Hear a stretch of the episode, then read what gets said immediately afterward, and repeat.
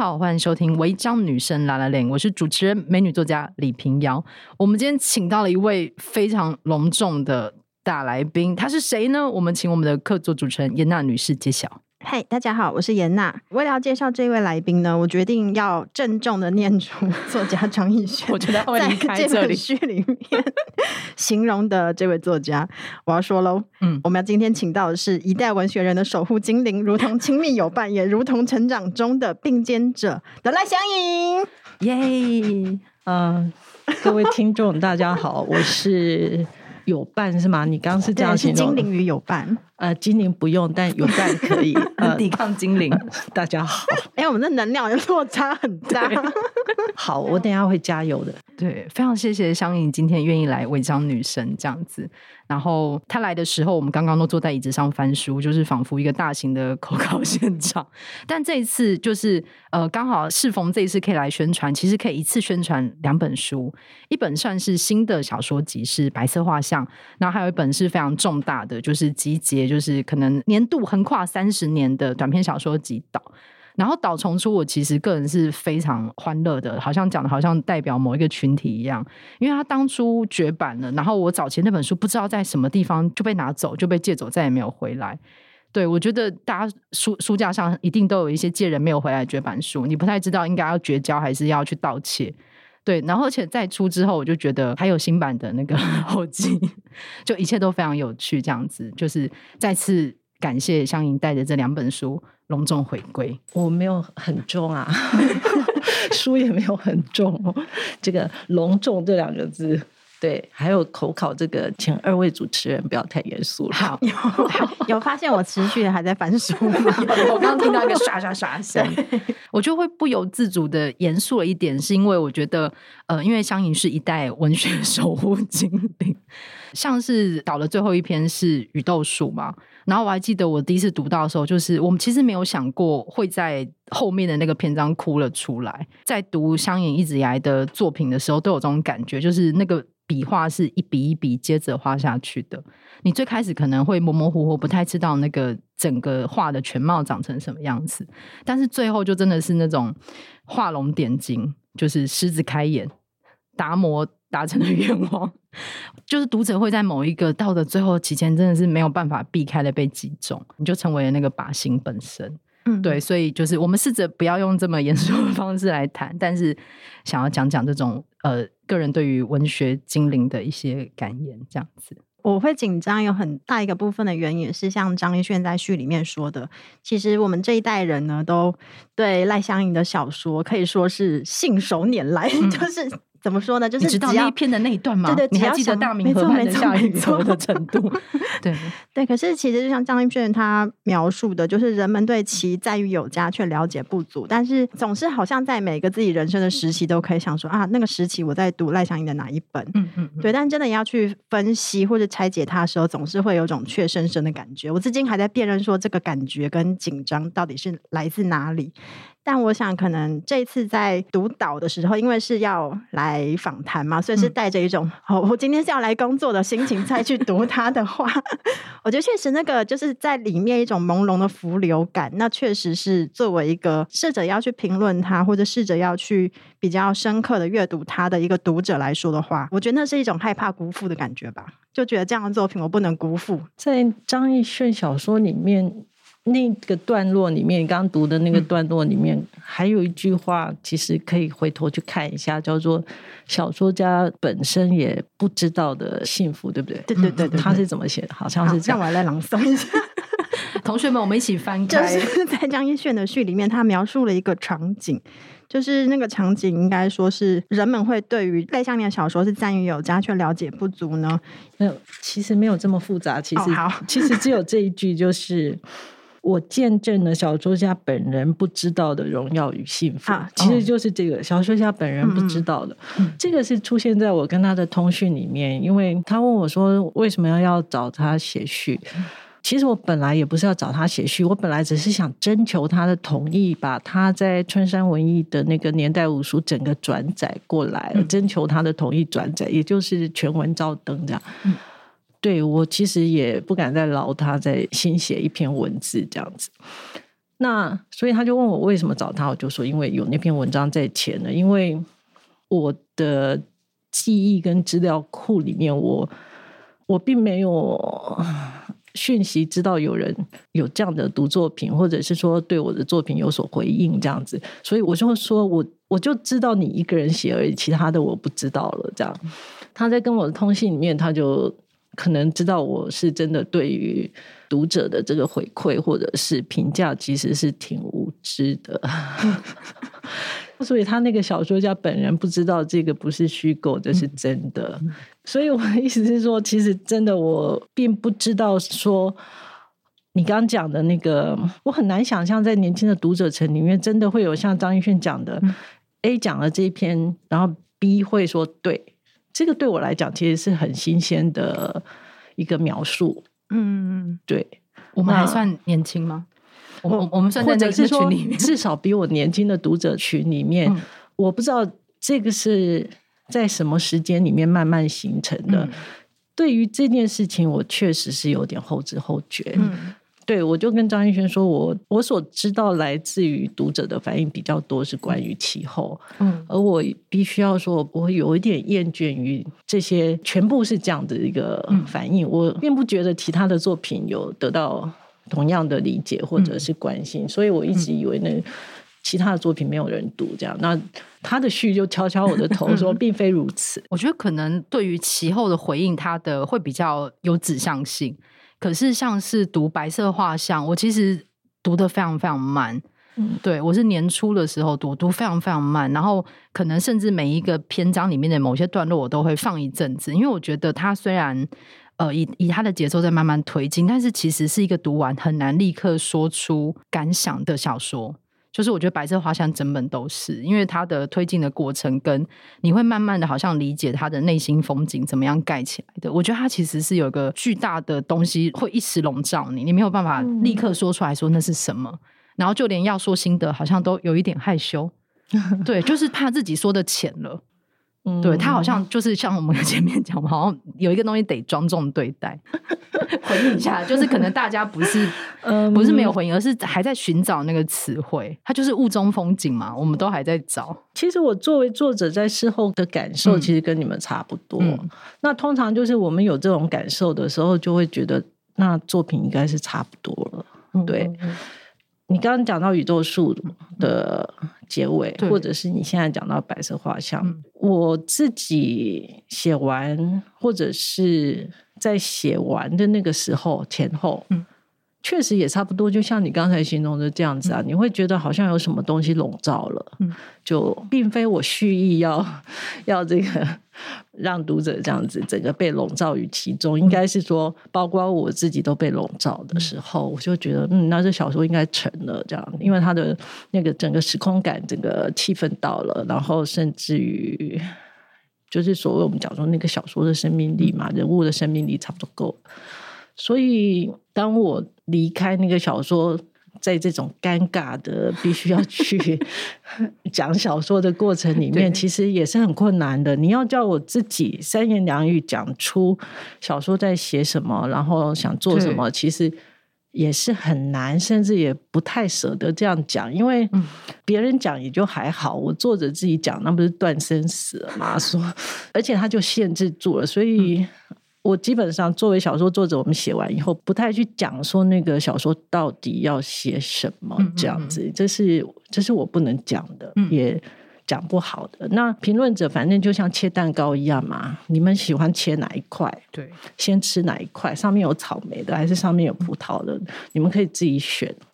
然后，或者是你们要乱挖一通，连切都不要切，然后，或者觉得蛋糕太难吃了，整个把它砸到墙壁，也都 OK。但这就不是我的事情了。嗯，对。那这种对小说的感觉，不管是在创作结尾，或者是创作结束以后自己的一个心态的调整，我觉得这也是整个就是慢慢摸索过来的。对，甚至。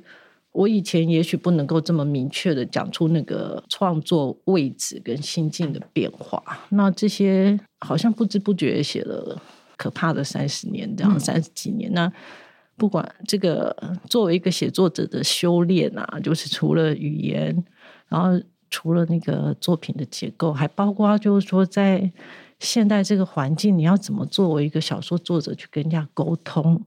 即使你不会沟通，你都得学着沟通这样子。那这整个修炼，我觉得是慢慢过来了。那现在我也许有比前一个阶段进步一点点了，对，但可能故事还会继续吧。对，嗯嗯。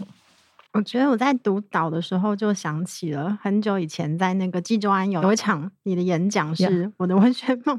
我记得那时候你形容你讲的不好，对啊，因为那个时候好吗？哦，真的，我很喜欢呢、欸。哦，我都觉得讲的很散，所以那个时候文字整理是你。我刚才跟小光提到说，我一直很愧疚，嗯、就让你整理了一个很分散的一个座谈逐字稿，这样。不会啊，我程度觉得就很清晰啊，就我当下听的我也觉得很清晰啊。好吧，那对我觉得其实有点像读你的小说一样，因为我今天的时候也是从梅威尔画跟马奈的画来进入嘛。其实不是谈小说本身，嗯、有时候更多像是你选取呃写嘛某一个人物去碰那个历史的位置是一样的，就是在周边，不要直接上台去拿麦克风吼的那个状态。嗯、所以那个周边到底要怎么去？透过像张玉轩说的摩擦深爱的这个，透过语言去摩擦，这个摩擦我也很喜欢这个动词，有点像是你在讲，就是讲我的文学梦的时候，你提到说，就是我们这一代写作者常常会因为要怎么去思考小说是来自生活，可是生活到底在哪里？那时候你用的动词是喜，就是你想要从。哎，刚刚出现了一个不以为然的表情。没有没有，这个时候就要借用小光的词，就是会感到很害羞。听到别人在讲你那个，比如说十十年之前的一个座谈会的逐字稿，会感到很害羞。这样是，我觉得因为相当于作为一个，因为我忘记了，对不起。那没关系啊，因为留在别人心中啊。因为我觉得这跟写小说一样，作为一个写作者，他很可怕，他一直在进步。进步飞快，所以每次回头觉得那个不够好，但是因为那是因为他本人进步飞快，那觉得很尴尬，就觉得很像那种童年往事被扯破。那最后听到这个，你有像就是重新出这本书的感觉一样吗？就是虽然尴尬，但不是悔，不是悔恨，嗯、不是悔，想悔是悔吗？其实你刚刚这样讲，有点醒我，也可以说是同一个出发点。那个时候我记得是二零，应该是至少一二以后了嘛。十几年前。对，其实那个白、哦、那个时候白色画像，那个青志先生已经开始在写了，嗯、就是慢慢的写。嗯、那之前，嗯，两个礼拜前在台湾文学馆的一个座谈，其实本。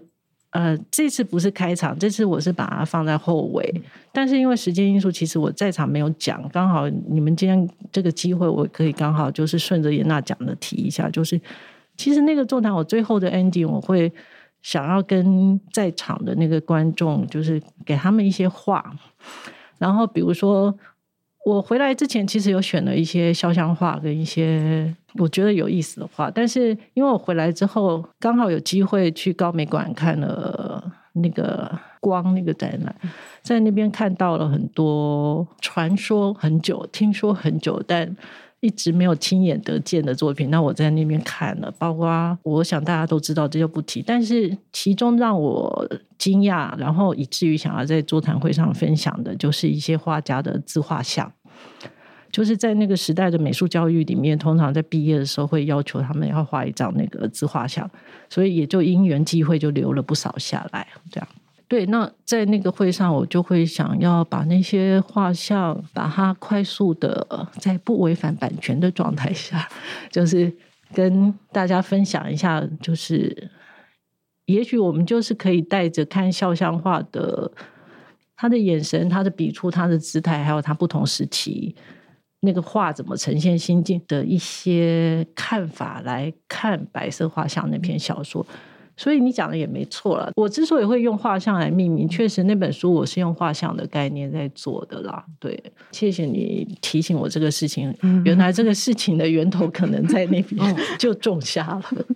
对。梅威尔，我一直觉得是一个非常神秘的一个画家，他就是埋伏了无数的故事线索的在里面，这样。嗯，对，但这题外话了。对，对，我觉得好像如果我们觉得难诠释，或是觉得不不愿意辜负这样的一种慎重的心情，嗯、可能某种程度 又出现了不以为然的笑声。刚刚是庄重，你现在改一个词叫慎重，还像庄严的，还是很重啊。我们要那个轻盈一点。哦，可是可是我要说明的是，读赖香吟的小说，心情完全不沉重。对，就是它其实好读的。如果你就是只是我，我白色画像已经把它写成轻盈，是银量版啦，它很轻啊。它的那个，我其实是希望文所谓的文青之外的普通读者，嗯嗯、他愿意被这种文字邀请，然后不知不觉就读进去这样子，嗯、然后他不知不觉把文字。把故事读完，这样，所以其实那个里面的文字都修到非常的简单，甚至难字都避掉，以至于我那天跟跟跟我的老朋友芬玲聊天的时候，他还觉得这个小说写的太素了。对啊，太素，对对对对啊，可能在家做文学的人来讲，就会觉得他文字太白太素了。所以它不重哦，对，我觉得它很好读，嗯，就是你是一个好入口的东西，嗯，可能它就是原型食物嘛，可以这样说，哦、应该是说，可能我们这一代有点像是汤汤呃汤书文在他的 最近的论文里面在处理的所谓转型正义美学时期的千禧世代作家嘛，我觉得可能对于所谓台湾史，我们会有一种想要很努力去追的一种急迫感，因为会觉得有一个大段的空白。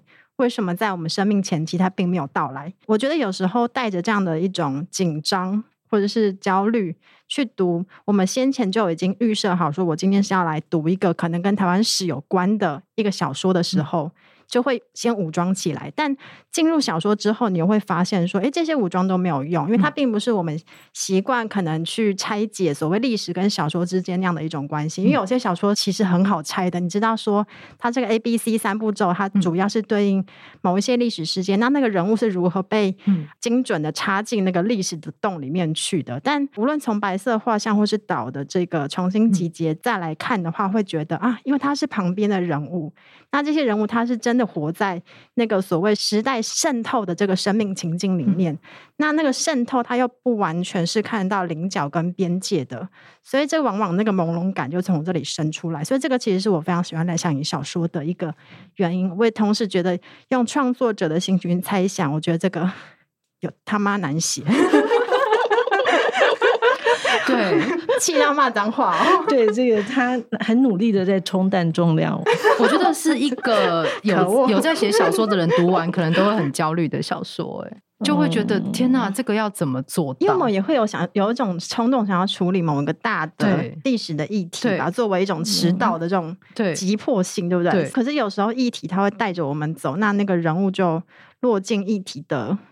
框架里面去了，嗯、要怎么把人物拔出来，并且还给他一个真实活过的这个生命？嗯、我觉得对我们来说都算是一个挑战吧。对，而且像是里面、嗯、呃，清志先生那一篇有个段落，就是有遇到一个历史性非常重大的事件，请大家自己去看。你看到你就会知道是什么。虽然说他并没有明确的写出来，在遇到那个重大事件的时候，他给的就是他的朋友走进报社的背影。嗯，对我我刚刚那个时候想说，可以这样写，就是可以这样处理。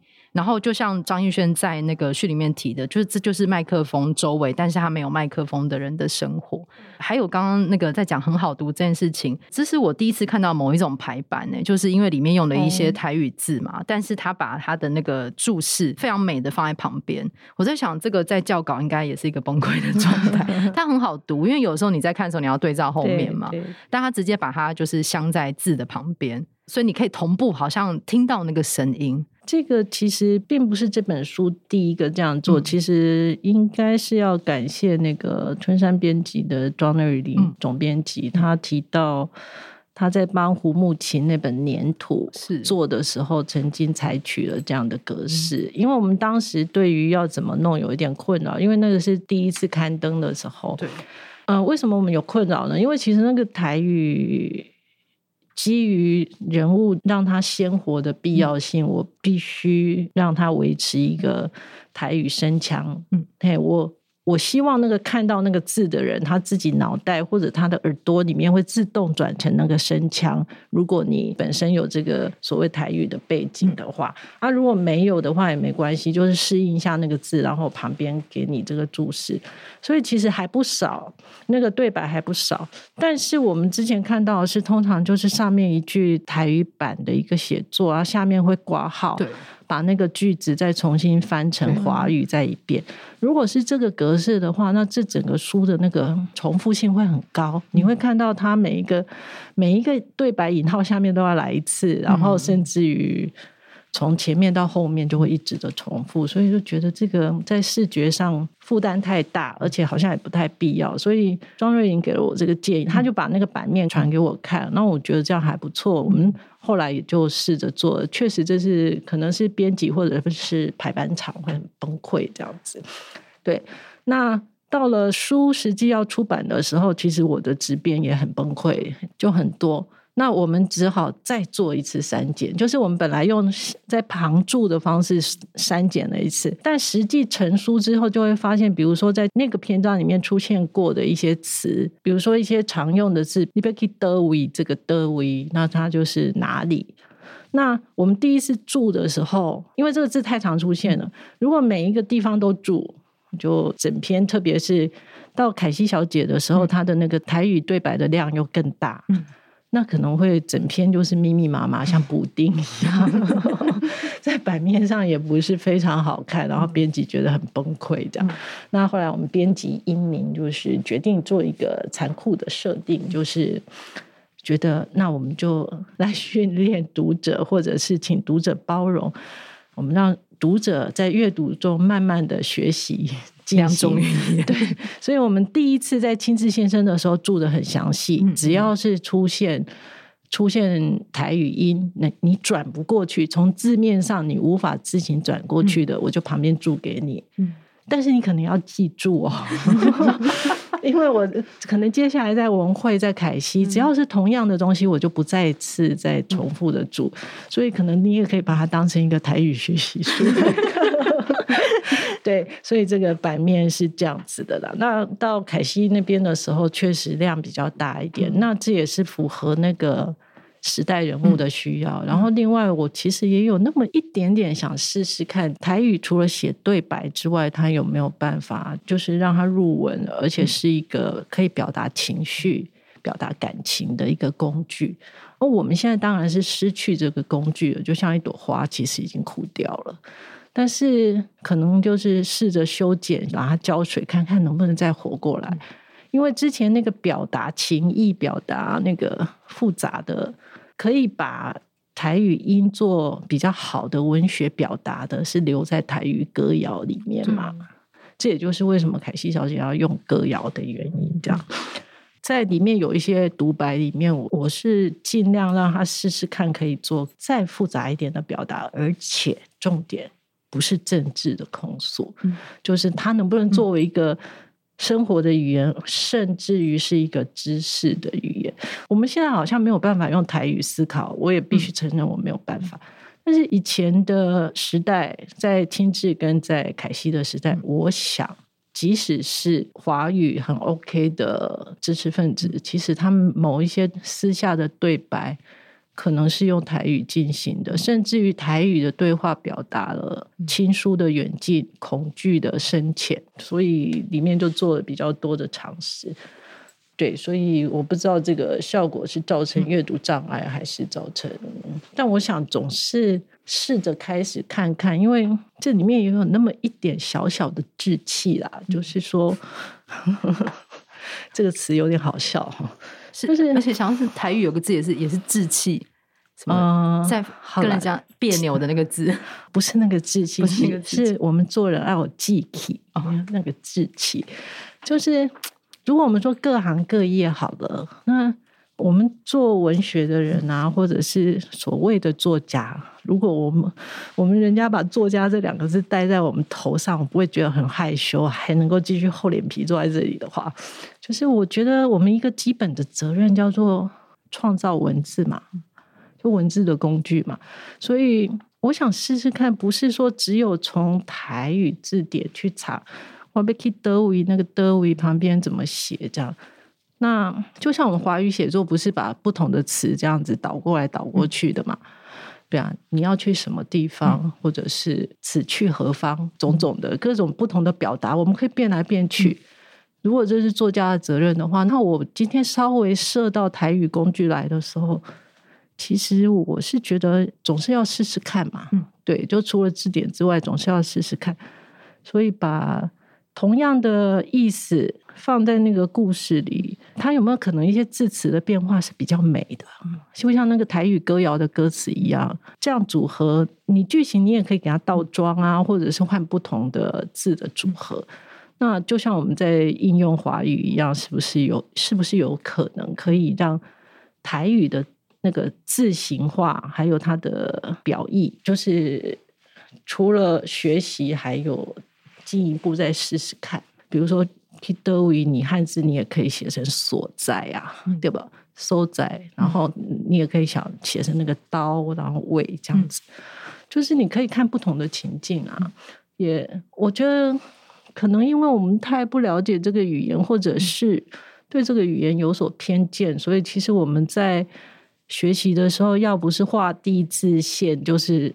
自己心里有警钟，觉得好像这种语言就一定是政治，嗯、然后用台语写作就一定怎么样？这样其实我觉得到我们这个时代，这些应该都可以比较松动了。这样，嗯、那所以有这么一点小小试试看的的。意图啦，但是很难很难，然后可能也不是做的非常好。我不是那个台语使用者，所以其实我读白色画像的时候，一开始我确实有点依赖那个注释，但我必须要说，排版如果是注释跟下面挂好的话，确实也可以降低像我这样读者的那个想要依赖的心情。嗯、那我觉得其实读到 后面呢，我主要其实是因为对于这个小说人物，我喜欢，我想要了解他。嗯心里有这样渴望，所以我觉得我会想要努力的读读看。对对对对对，那这就是编辑，这就是编辑设定的最好的目标读者，理想的读者。只是读那个字有没有音跑出来？我觉得也是回到像刚刚说的，嗯、如果对这个语言还没有这么熟悉的时候。嗯可能一开始没有办法去分辨说什么样的情境用什么样的字，它能够表达什么样的情感，嗯、但确实就是它会有个转换的阵痛期嘛。嗯、那我觉得这个白色画像对我来说，就从秦志先到凯西，嗯、确实他就是让读者能够有一个信心被建立起来，说我可以跟着这样的人物走进他们生活情境，试着用他们的语言去想那个世界观是怎么建立的，这样。嗯，对，台语有的时候太难的时候，也进入不了的时候，就是想办法走那个桥梁，嗯、就是让它在字面上尽量到你可以通，就是尽量做到让你整个搭起来勉强可以通嘛，所以它有一点搭桥。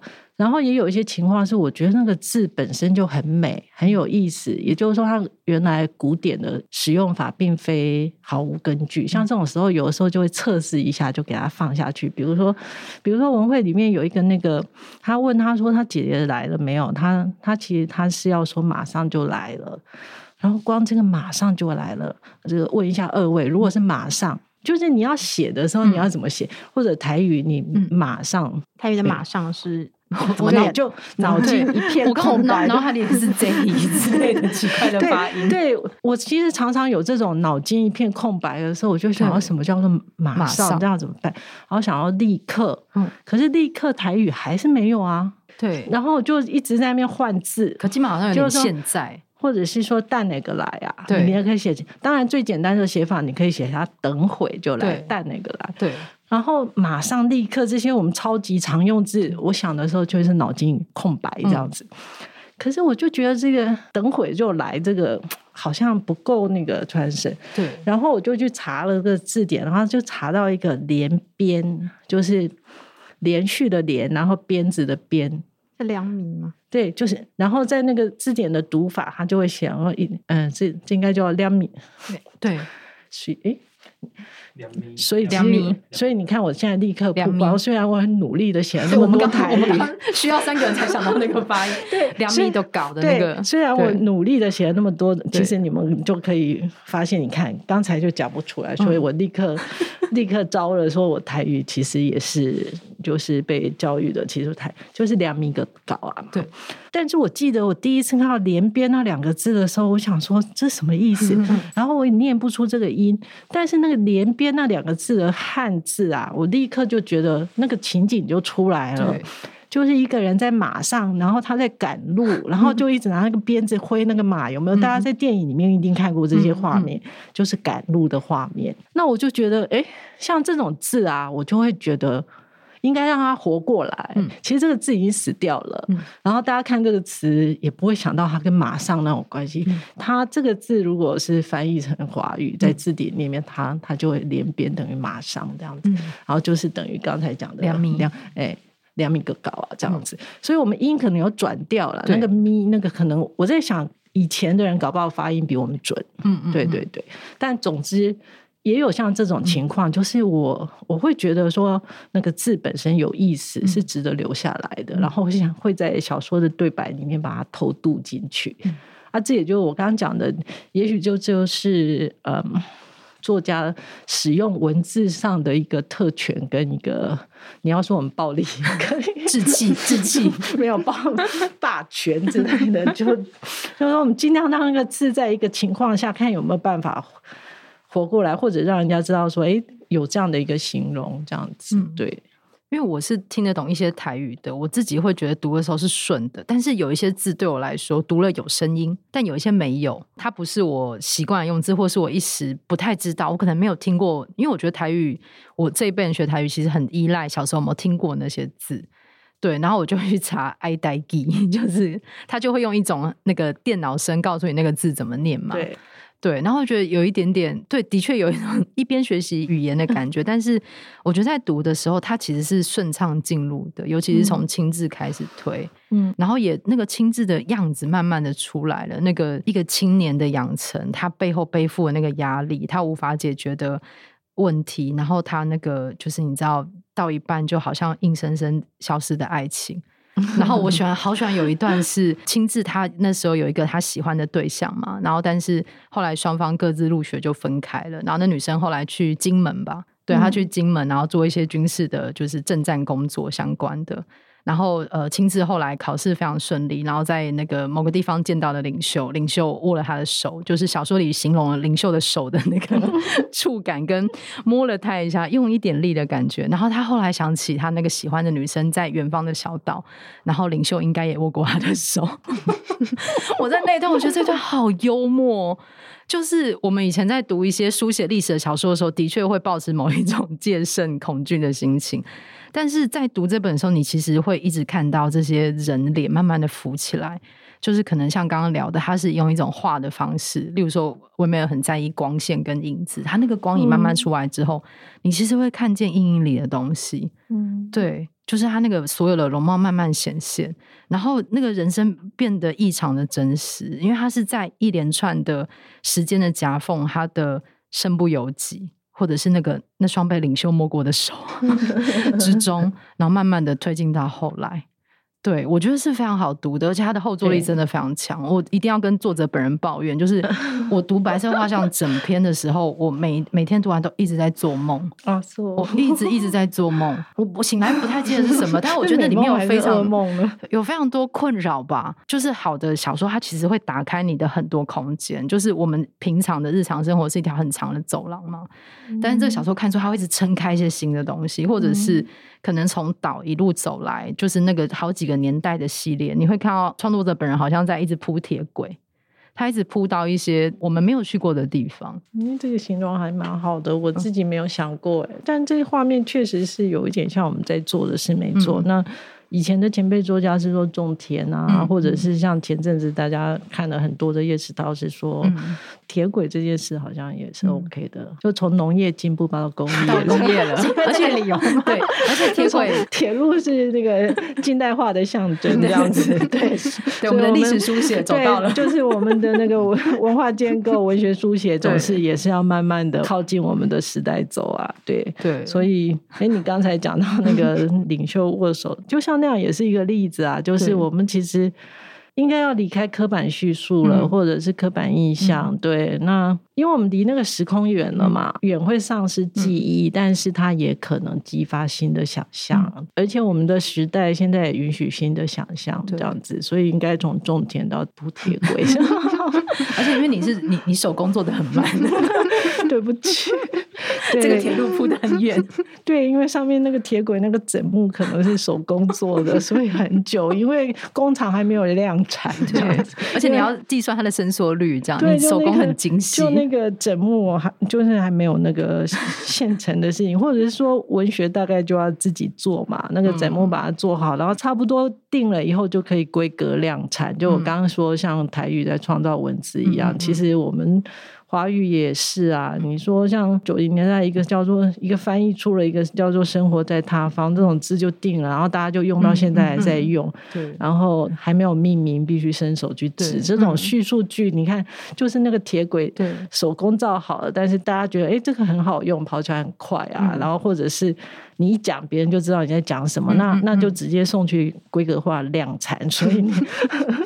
所以你就会在更多的普及的文学里面不断看到重复的一个指涉，一个文字的用法，这样子。对，那这个书啊，其实是就是有一点想要试着铺那个时代的一种挥着锄头在那个田地里，看有没有另外一种比较快的方式可以抵达读者的心里，或者是不同的方向，这样子。对，你们刚才讲那个前面啊，在讲的时候，我就有一点觉得。好像这个书名是不是取错了？这样子，为什么？对，对我在想那个白色画像，我自己的一个意念的重点，我的视觉落点会落在画像，对。但是好像大家都落在白色，对，因为那个年代吧，对。因为我觉得画像好像会牵涉技术，对。所以你看那个。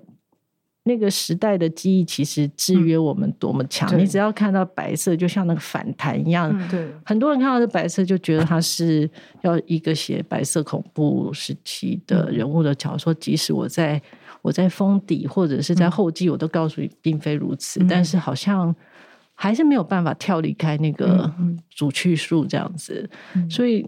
我刚刚讲的那个刻板印象就是这个，其实很难啊。就是小说里面确实花了很多力气，整个要重新寻找一种新的文学语言的时候，也是为了挣脱那个刻板印象。对，但是恐怕。也许我应该在书名连“白色”两个字都应该略 去才对，都应该略去才对。轻便的画像，自画像，对，都应该略去才对。我我觉得自画像，大家会想说是香银脑写真集吗？对啊，对啊，不是，还是 脑，还用脑？因为我觉得这个这个颜色对我们的制约实在太强了。对，你竟然敢跟香影开这个玩笑，你长大了。他的口考脱了，对，我觉得因为可能牵涉到年代又有白色，然后。它又是我们那个念的历史课本里的内容，对，所以然后跟那个就是全部会连在一起。是的，对，但是他的确有碰到那年代，但是其实重点并不是这件事情。对，但是你看，我们大家还是很难跳脱这个东西，或者是说，因为现在刚好大家从失忆往追寻的路上走，所以就我这个最近在两次座谈会上都有抱怨过的，就是。就会看到文学有文本，然后就会很快的想要把它拿来用。嗯嗯，对，就是把它拿来用。这个状态其实也很像你在那个岛里面收的那个张一炫说时代五十，或者黄成英说呃解严五章的那些人物的。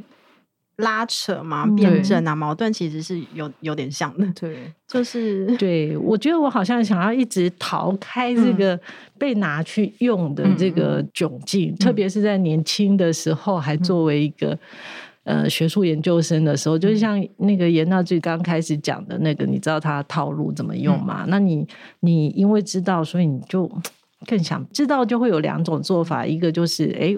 诶你就会完美的套好，另外一个就是你想逃走。嗯，那我觉得我好像从写作一开始就是一直很想逃走这样子。嗯、那在少作的部分，我那天在座谈会上也讲到，就是走得太远了，嗯、就是因为太。太不想被认出来。嗯，你在说挖那一篇吗？哦，没有挖，非常好认啊！我讲的是年代五书跟岛三部曲，那个就是你不想，你要抗拒文学被拿去作为主体追寻、国族认购，或者是就是历史焦虑种种的这些议题的，你不想它被拿去当做文本用，所以就给它转了好几折。心眼很坏的，让人家觉得很难用，那就更适合拿来分析了呀。No no no no，就完全不分析，因为它不好用。这严娜一定知道我在讲什么，不是什么，不是博士，他在笑。对，所以我所以我觉得我年轻时候都把那些作品写得很不好用，他就在整个分析上是很不好用。但这个你在抱怨早期的枕木吗？呃，没有，我在自我反省，那个枕木做的太复杂了，以至于那个铁轨无法通行。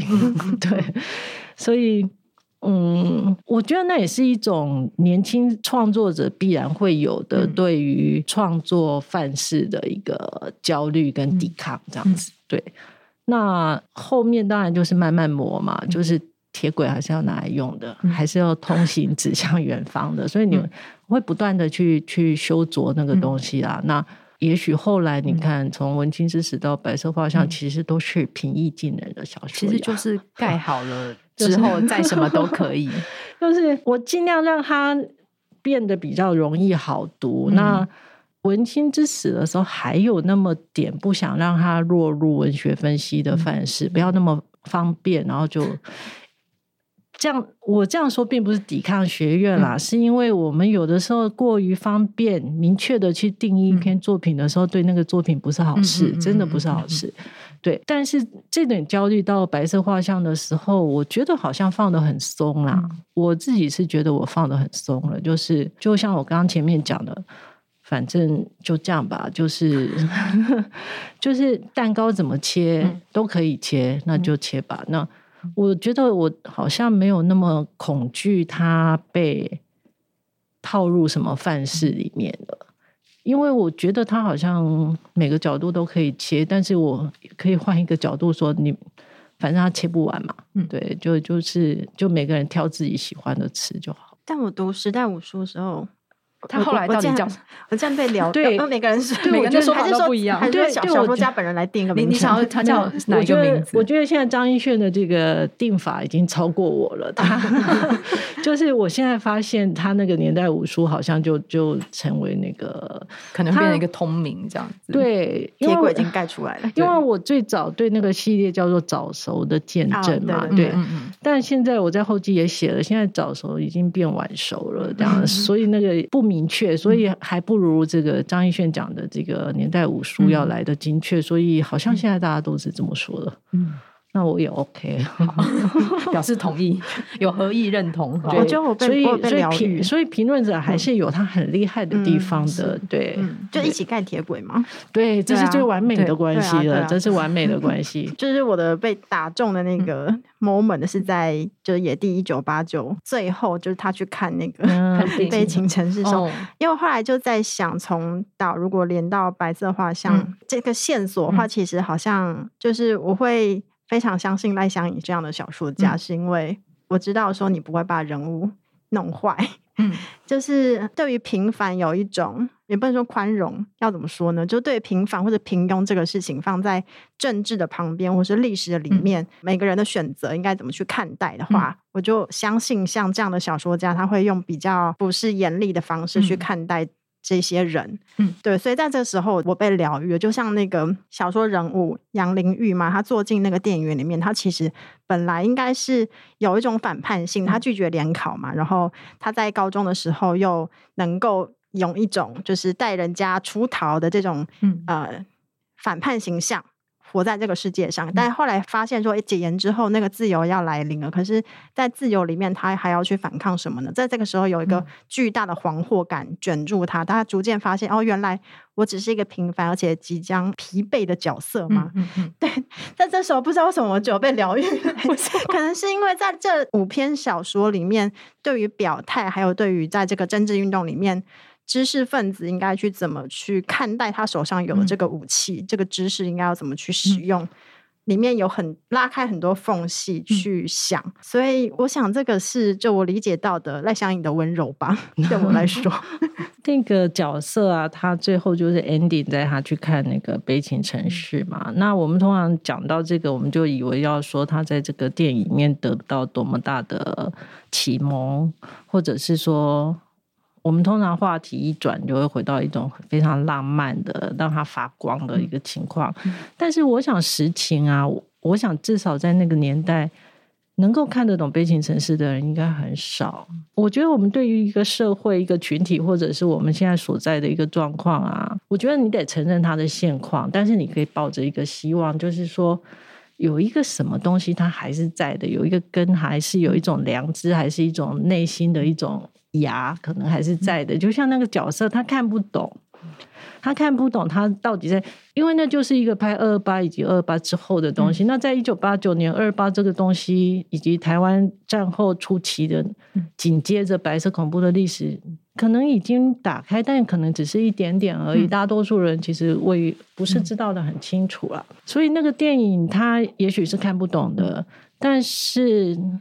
那个小说让他 ending 在就是说，那些画面本身会触动他，嗯、还是会撩动他的情感，从对话，从远景，从景物，然后一种艺术作品的酝酿，到最后整个片子，最后在一个家族的一个衰亡，嗯、然后到最后还是要吃饭，嗯、这就是我们台湾人生存最大的 哲学，嗯、就是他这还是 ending 在一个吃饭的桌上，嗯、只是。只是那个跟刚开始那种世家望族的排场吃饭，跟最后零零落落的老，嗯、到最后真的是老弱妇孺在吃饭，但还是要吃饭。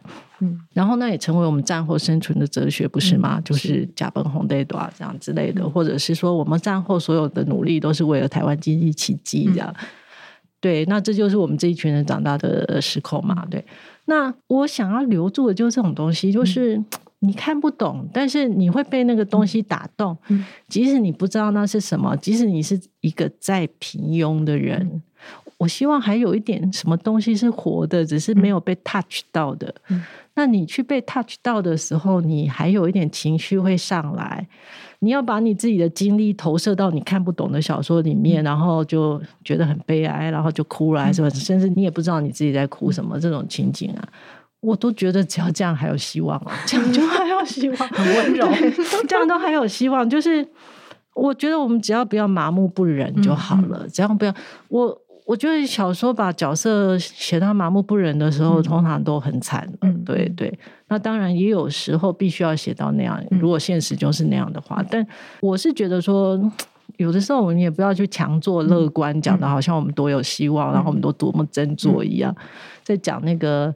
解严以来的一些动作的时候，都要讲的，嗯、就是说我刚刚讲的刻板叙述嘛，就是振作的时候不要太光明，然后 黑暗的时候，黑暗的时候，比如说在白在白色画像的这个时代里面，嗯、呃，恐惧跟灾难也不一定都要写成那么刻板，就一定领袖一定是嗯，对，领袖软软的手，对。领袖跟你一样，他的手都是软的。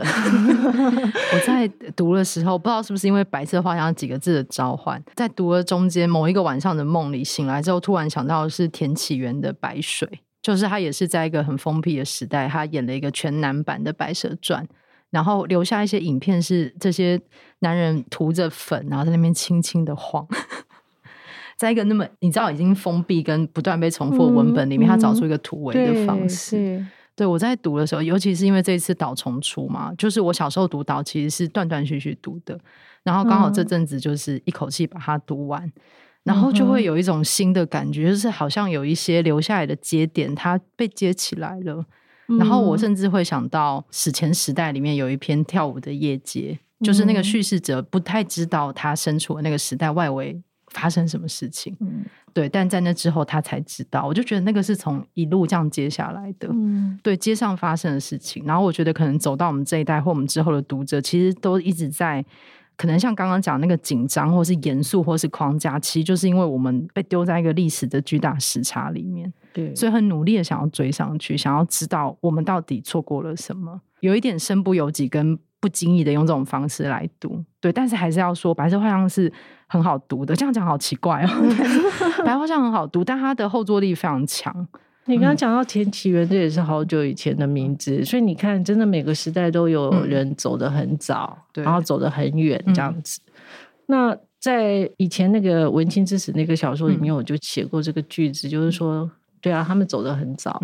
嗯对，那我们这些留下来的人，可能要做的工作，就像你刚刚讲的，嗯、把那些节点，嗯，找出来，因为时间会让我们看到那个节点，嗯嗯，对，然后把它凑起来，这样子。嗯、这其实就是都是一个时差啦，嗯、但是这个是免不了的时差。嗯、那挺过那个时差的话，嗯、挺过那个时差，嗯、像刚刚讲的，就是还没有麻痹的人可以做点什么事，嗯、可能是类似于这样子。嗯、那我这代人做的是，是你讲的九零年代或者是解严前后的。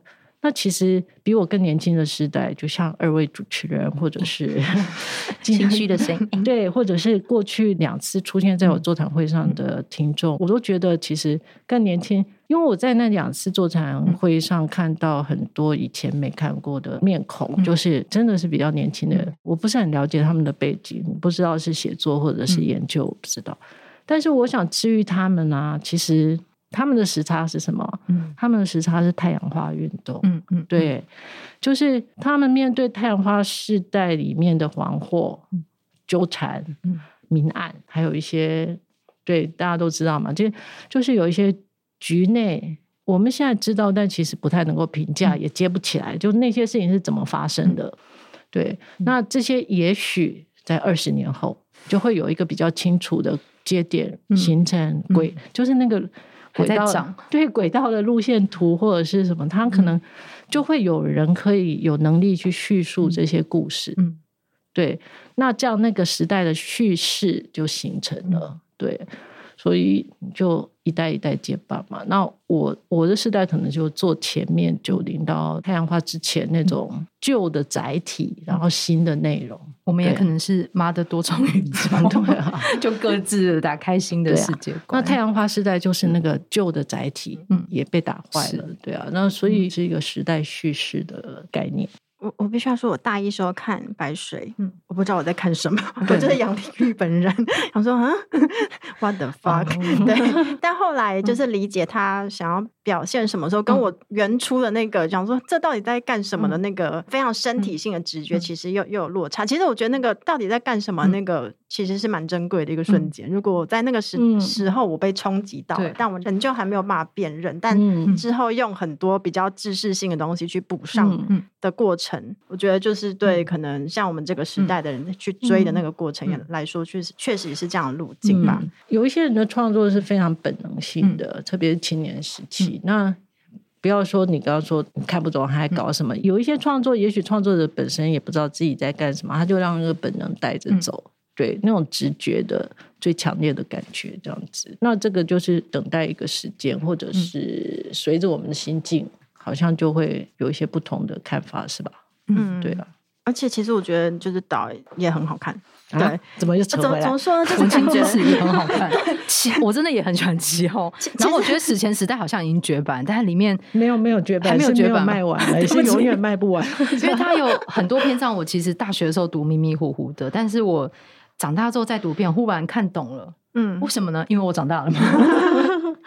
其实我觉得像里面的人物会一直说“我不要说”或者是“我不想说”，嗯、但又着急于那些已经知道人说“为什么你不说”，我需要你解释。对，那这个说与不 说之间，其实到白色画像，因为前面的这个实验吧，前面我觉得读导也有点像在读侦探小说，嗯嗯，有很多确实有这种阅读快感吧。对对对，然后到白色画像的时候，就会知道说哦，因为每个人的位置不一样，他能够看到的或是认识的历史，嗯、或是时代氛围，或者是人物。际遇都有差异，所以比如说像文慧阿姨，她其实比这个 灾难这么好亲切哦。就是我觉得叫阿，忽然叫阿姨，忽然有点吓到。哇，这个是对这篇文章最亲切的描述了，好棒哦，文慧阿姨。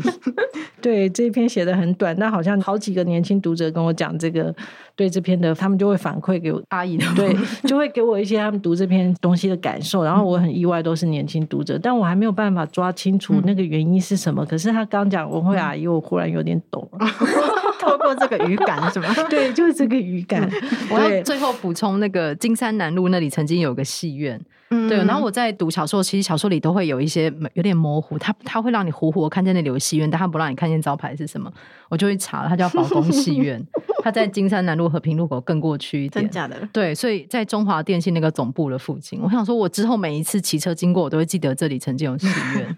在在小光跟我提起这件事情以前，连我都忘记这件事了。怎么可以这么不负责任呢？对，他应该还没有写出来。我我只是当他口中讲说“保公心愿”，我觉得我好像在哪里听过这个句子这样子。然后你把这个往事挖出来，当场就让我变成香吟阿姨这样。姐姐啦，姐姐啦。好那我们再次，这件真的是很久了。